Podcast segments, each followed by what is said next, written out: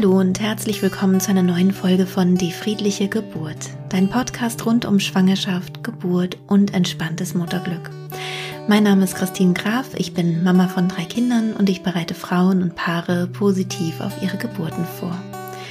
Das mache ich mit Hilfe dieses Podcastes natürlich, aber vor allem auch mit Hilfe eines Online-Kurses, den ich entwickelt habe. Und es gibt auch ein Live-Seminar, was ich einmal im Monat in Berlin gebe, was aber immer sehr schnell schon ausgebucht ist. Also das heißt, wenn du vielleicht gerade erst zu Beginn deiner Schwangerschaft bist und Interesse hättest an auch an einem Live-Seminar, wäre es sinnvoll, sich relativ früh ähm, da anzumelden. Wenn dies die erste Folge ist, die du von meinem Podcast hörst, dann ähm, beginne am besten mit den ersten vier Folgen ungefähr und dann kannst du gerne kreuz und quer im Podcast springen.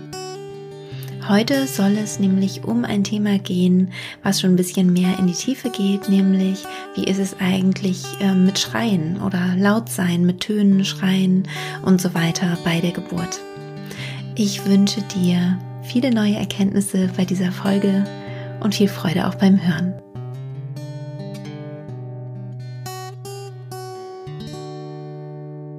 Grundsätzlich ist, glaube ich, sehr, sehr wichtig, dass wir uns klar machen, ob eine Frau laut ist bei der Geburt oder nicht, bedeutet noch lange nicht irgendwas. Also ähm, ich kenne sowohl Frauen, die ganz leise bei der Geburt waren, ähm, und ganz friedlich aussahen und selber im Nachhinein sagten, das war furchtbar. Und auch genauso Frauen, die sehr, sehr laut waren und man von außen dachte, oh Gott, das ist ganz furchtbar, was sie da erlebt. Und hinterher sagten, es war großartig. Ähm, es gibt aber genauso auch Frauen, die leise sind bei der Geburt und es großartig finden und laut und das furchtbar fanden. Ja, also das ist alles möglich. Und das ist vielleicht auch gleich so die Hauptaussage aus dieser Podcast-Folge, dass du an der, anhand der Lautstärke nicht erkennen kannst, wie gut oder schlecht es der Frau geht, die gerade ein Kind bekommt. Und das ist, glaube ich, ganz, ganz wichtig, sich klar zu machen. Denn sonst kann es zu Irritationen führen und weil das eben so ist, dass man das nicht hören kann, wie, wie es einer Frau geht, also ob sie gut geht oder nicht gut geht, ähm, ist es auch so wichtig, dass du als Schwangere, als Gebärende deine Wünsche mitteilst, dass du dich also nach außen richtest in deiner Kommunikation, wenn du irgendwas brauchst oder ja, wenn du einfach irgendwie Unterstützung brauchst oder Hilfe benötigst, damit die Geburtsbegleiter, dein Partner, deine Partnerin einfach wissen, ah, es ist alles in Ordnung, weil sie hat sich ja nicht gemeldet und nicht, dass du leise oder laut äh, dich quälst und niemand weiß eigentlich Bescheid. Wie kommt es denn dazu, dass Frauen zum Beispiel laut schreien, obwohl es ihnen gut geht?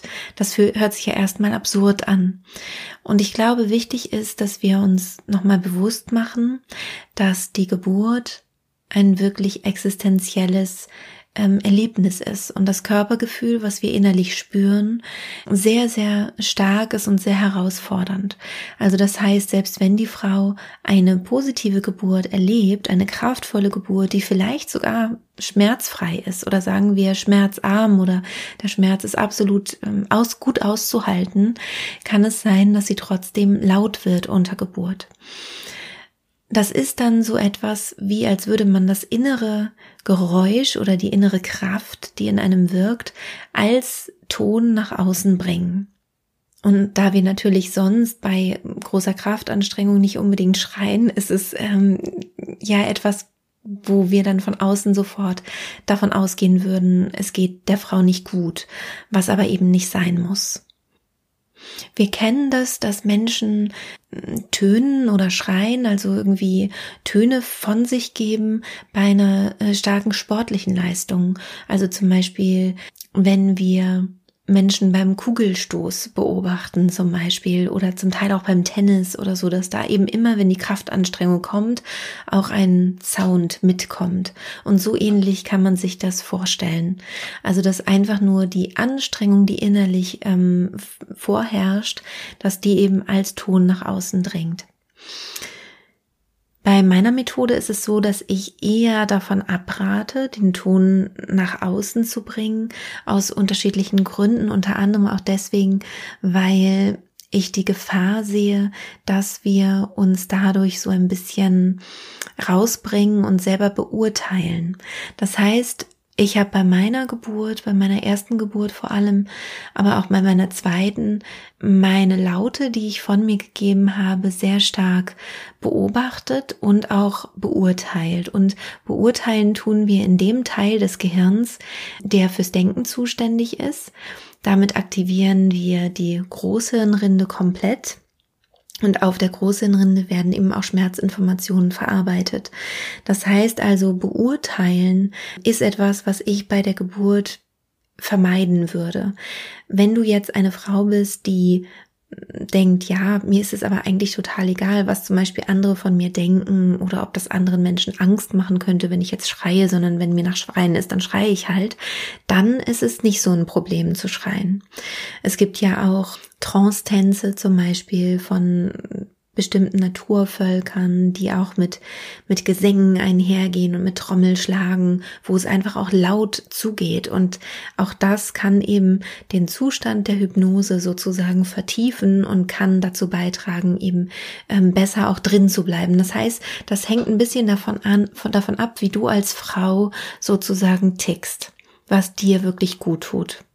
Und das kann man meistens schon vorher ganz gut beurteilen. Also wenn du das Gefühl hast, dass du häufiger drüber nachdenkst, was andere über dich denken, oder wenn du schon weißt, dass du, ähm, ja, dass es dir wichtig ist, dass andere von dir gut denken, dass du vielleicht auch Sorge hast, dass du Musik zu laut aufdrehst und die Nachbarn stören könntest zum Beispiel. Also wenn du eher so ein Typ bist, so ein Typ bin ich zum Beispiel, dann kann es gut sein, wenn du unter Geburt laut wirst, dass du dadurch dadurch eben anfängst, das auch zu reflektieren, dich dafür vielleicht auch zu schämen und damit würdest du dann in den Kopf kommen. Angenommen, Du bräuchtest aber diese Geräusche, weil du anders mit dem Körpergefühl nicht so gut umgehen kannst. Also du merkst Untergeburt, du möchtest laut sein, heißt das jetzt aber nicht, dass du es unterdrücken sollst. Denn wenn dieses Gefühl sowieso so stark ist und so stark da ist und präsent ist und raus will, dann müsstest du vielleicht fürs Unterdrücken eher dein, dein Präfrontalkortex, also den Teil des Gehirns, der fürs Denken und Analysieren und auch für die Kontrolle zuständig ist, aktivieren. Und das wollen wir ja eben gerade nicht. Also wenn du dann kannst, loszulassen, dann lass gerne auch los. Bei meiner Methode gibt es eine spezielle Atemtechnik, die da sozusagen im Gegensatz dazu steht. Also mit dieser Atemtechnik kann man schlecht laut werden. Ähm, das heißt, da wäre es eben für dich, wenn du meinen Kurs machst, jetzt auch nochmal ein Punkt, drüber nachzudenken, dass es vielleicht nicht sinnvoll ist, die Atemtechnik aufzugeben dafür, dass du dann laut bist, weil die Atemtechnik dir wahrscheinlich sehr viel besser hilft als die Lautstärke. Also da müsstest du eben auch nochmal, auch noch mal schauen und, und gucken. Aber auch so eine Atemtechnik ist ja nicht pauschal für alle Frauen genau das Richtige, falls du dann merken solltest. Ähm, für mich ist zum Beispiel das Tönen gut, was mir die Hebammen auch so vorschlagen. Dann könnte es eben auch gut zu kombinieren sein mit einer gewissen Lautstärke, also auch mit, mit einem Rufen oder Schreien. Das würde dann zusammenpassen, sozusagen rein von der Atemtechnik her. Und genauso ist es auch andersrum. Angenommen, du bist sehr leise unter Geburt und du versuchst die ganze Zeit krampfhaft eine Lautstärke zu vermeiden, zu verhindern, weil du es dir so sehr vorgenommen hast, leise zu sein kann dich das eben auch sehr unter Druck setzen und auch eben dein, deine ähm, Großhirnrinde aktivieren. Also dadurch, dass du anfängst zu analysieren, oh, ich möchte jetzt aber nicht laut werden, eigentlich will ich aber gerne, kann das eben auch dazu führen, dass sich dein Präfrontalkortex ähm, einschaltet, damit die Großhirnrinde und damit eben auch das Schmerzzentrum des Gehirns oder der Schmerz eben dann nochmal anders verarbeitet wird, leider ähm, stärker verarbeitet wird oder wahrgenommen wird, als wenn du in ganz tiefer Trance bist.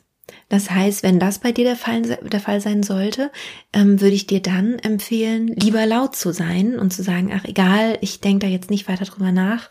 Also das Wichtige ist eigentlich immer das Nicht-Nachdenken. Und ähm, vorher kann man schon, kann man eben schon gucken, bin ich eher jemand, der, dem das egal ist, ähm, was andere von mir denken, dann hau raus, kannst du ruhig auch laut sein, wenn das für dich mit der Atmung gut zusammenpasst und wenn sich das gut anfühlt, dann kannst du natürlich super gerne laut sein. Wenn du merkst, hm, ich bin jemand, mir ist es eher unangenehm, dann kannst du dementsprechend schauen, dass du eher leise bist und eher ähm, das innerlich ausmachst oder innerlich verarbeitest, das, was du innerlich wahrnimmst. Und dennoch kannst du dich auch zur Geburt quasi umentscheiden, aber ohne dass du eben, wie gesagt, ins Denken hineingerätst, weil das ist eigentlich immer das Blödeste bei der Geburt. Und für die Geburtsbegleiter ist es eben wichtig, dass sie sich darauf verlassen können, dass du dich meldest, wenn irgendwas ist. Also das sollte eine Vereinbarung zwischen euch sein, dass du vorher eben schon sagst, wenn irgendwas ist, wenn ich Hilfe benötige, wenn es mir nicht gut geht, dann sage ich Bescheid. Also lass dich bitte nicht irritieren, egal wie laut ich bin, egal wie leise ich bin. Ich sag Bescheid, wenn ich irgendwas brauche. Das wird's eben den, den Geburtsbegleitern total erleichtern. Und wenn so eine Verabredung einmal steht, dann ist es auch nicht so erschreckend, wenn vielleicht doch ein, ein Ton mitkommt. Die Geburt ist nun mal schwer planbar. Ich weiß, das versuchen wir ja sehr stark. Also allein schon mit dem Podcast versucht man ein bisschen zu planen und auch mit der Vorbereitung im Kurs. Und dennoch ist es ja was, wo wir noch gar nicht wissen, wie wir reagieren. Wir wissen nicht, wollen wir vielleicht Zärtlichkeit, können wir Berührungen überhaupt nicht ertragen, ähm, möchten wir laut sein, möchten wir, möchten wir leise sein. All das ist ja vorher noch nicht, äh, noch nicht klar, vor allem beim ersten Kind, wenn wir noch gar nicht wissen, wie sich das Ganze zeigt. Und deswegen ist es eben wichtig, auf der einen Seite zu wissen, es ist ein starkes Körpergefühl, zu wissen, es ist existenziell, es wird mich sicherlich auch an meine Grenzen führen, aber es wird hoffentlich auch großartig gleichzeitig, eben ähnlich wie wenn ich einen großen Berg besteigen würde und ich stehe dann oben auf dem Gipfel und denke, es war großartig, es war anstrengend, es war eine Herausforderung, aber es war auch großartig und ich möchte es nicht missen. Und das ist sozusagen das Ziel für eine friedliche Geburt meiner ähm, Meinung und meiner Erfahrung nach.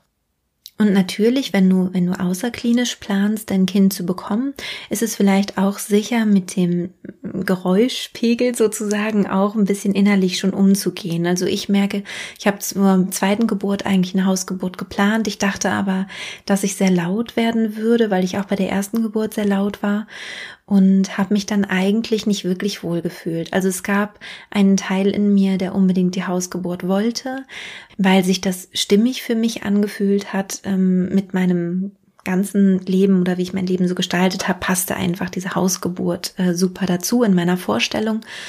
Und am Ende war ich aber froh, dass ich in der Klinik war. Es war natürlich jetzt auch nicht so eine tolle Geburt. Wenn du meine Geschichte kennst, weißt du, dass meine ersten beiden Geburten nicht gut waren. Ähm, von daher war ich natürlich wahnsinnig froh, dass ich in der Klinik war und nicht meine Nachbarn schockiert habe. Ähm, sowas sollte man auf jeden Fall mitbedenken. Auch wenn das jetzt die erste Geburt ist und man eben noch nicht weiß, wie man reagiert und man hat vielleicht eine Hausgeburt geplant, dass man dann sagt, okay, ähm, für den Fall, dass ich merke, ich werde laut, möchte ich dann doch wechseln und das ist dann auch für mich in Ordnung, zum Beispiel. Oder eben ist es mir egal. Das kann ja auch ähm, dann stimmig sein. Es gibt noch einen Punkt, den ich ähm, ganz, ganz wichtig finde und interessant. Ähm, das ist mir nämlich bei meiner ersten Geburt passiert, dass ich mich so eingeschrien habe. Also ich habe ähm, versucht, alles genau richtig zu machen, so wie mir das im Geburtsvorbereitungskurs auch gesagt wurde. Also ich habe viel das Becken bewegt, ich habe auch viel getönt und ich komme aber aus dem Sprecherbereich und Gesangsbereich und habe mich dadurch einfach sehr stark ähm, selber gehört und das eben auch analysiert. Und da war ich ja vorhin schon mal kurz drauf eingegangen. Das heißt, das hat schon mal verhindert, dass ich überhaupt in einen Trance-Zustand gekommen bin, weil ich eben die ganze Zeit mir selber zugehört habe. Und ich habe mich auch mehr und mehr eingeschrien. Also ähm, ich glaube, wenn ich nicht von Anfang an getönt hätte, dann wäre ich nicht so schnell, so früh in ein so schlimmes äh, Schreien geraten, was für mich persönlich mit meinem Persönlichkeitsprofil einfach nicht so gut war. Also ich bin eher ein Mensch, dem das wie gesagt unangenehm ist, wenn wenn ich das Gefühl habe, ich störe Menschen und für mich war das dann eher ein Punkt, der mich auch im Nachhinein total entsetzt hat, dass ich so laut geworden bin und so viel geschrien habe.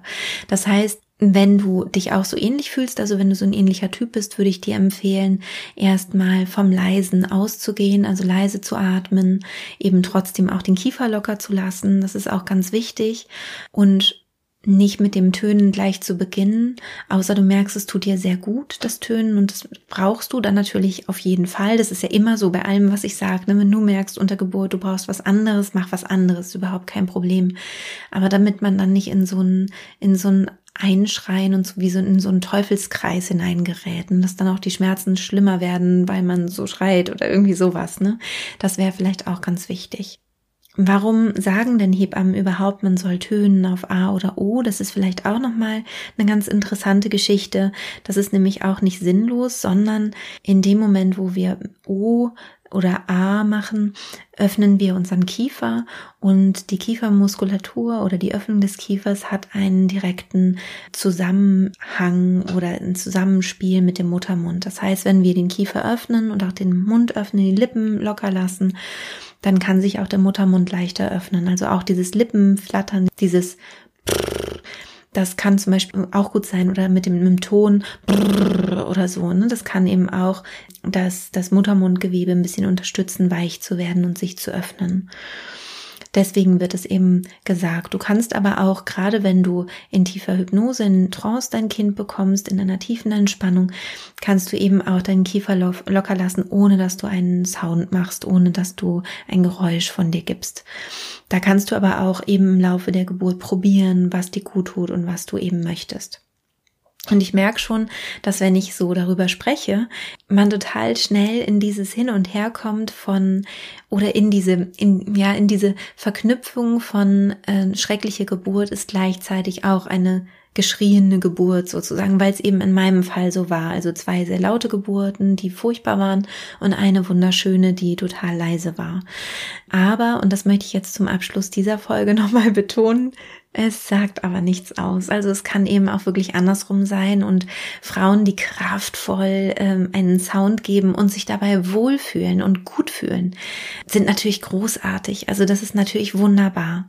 Das heißt, es ist wichtig hier wirklich zu vertrauen darauf, dass die Frauen sich melden, wenn sie irgendwie Hilfe brauchen und dass die Geburtsbegleiter an der Seite offen sind, auch zuvor schon für alles, was da kommt an, an Geräuschkulisse und ähm, bei, bei nichts erschrocken sind. Also auch wenn die Frau aussieht, als würde sie schlafen, die halbe Geburt über, das auch nicht irritierend finden, sondern alles darf sein und jede Geburt ist eben auf ihre ganz eigene Art und Weise einzigartig und hat auch den, den Sound oder die Stille, die eben genau zu dieser Geburt, zu dieser Frau, zu diesem Kind gut passt. So ist es ja auch zum Beispiel mit Schreien, die man aus einem anderen Kreissaal hört. Das ist was, was Frauen total erschüttern kann unter Geburt und rausbringen kann unter Geburt, was natürlich ähm, total schade ist, weil Schreie aus einem anderen Kreissaal nicht bedeuten müssen, dass es der Frau in dem anderen Raum schlecht geht. Nur wir haben es eben so stark verknüpft, ne, dass wir denken, wenn jemand schreit, geht es ihm automatisch auch schlecht. Und Dennoch ist es eben auch gut, wenn man sich da abgrenzen kann. Also wenn man irgendwas mit dabei hat, wenn man in der Klinik sein Kind bekommt, Oropax oder Noise Cancelling Kopfhörer wären so meine Empfehlungen dafür, dass man eben auch sagen kann, okay, ich will jetzt mit meiner Aufmerksamkeit nicht zu der Frau rüber und nicht in deren Leid mit einsteigen, weil es manchmal ja vielleicht auch eindeutig ist, dass es der Frau nicht gut geht. Da wäre es vielleicht wirklich gut, man hat was dabei, man hat sich präpariert sozusagen und kann ganz bei sich und bei seiner seiner eigenen Geburt bleiben und auch bei seinem eigenen äh, Geräusch oder eben auch nicht Geräusch.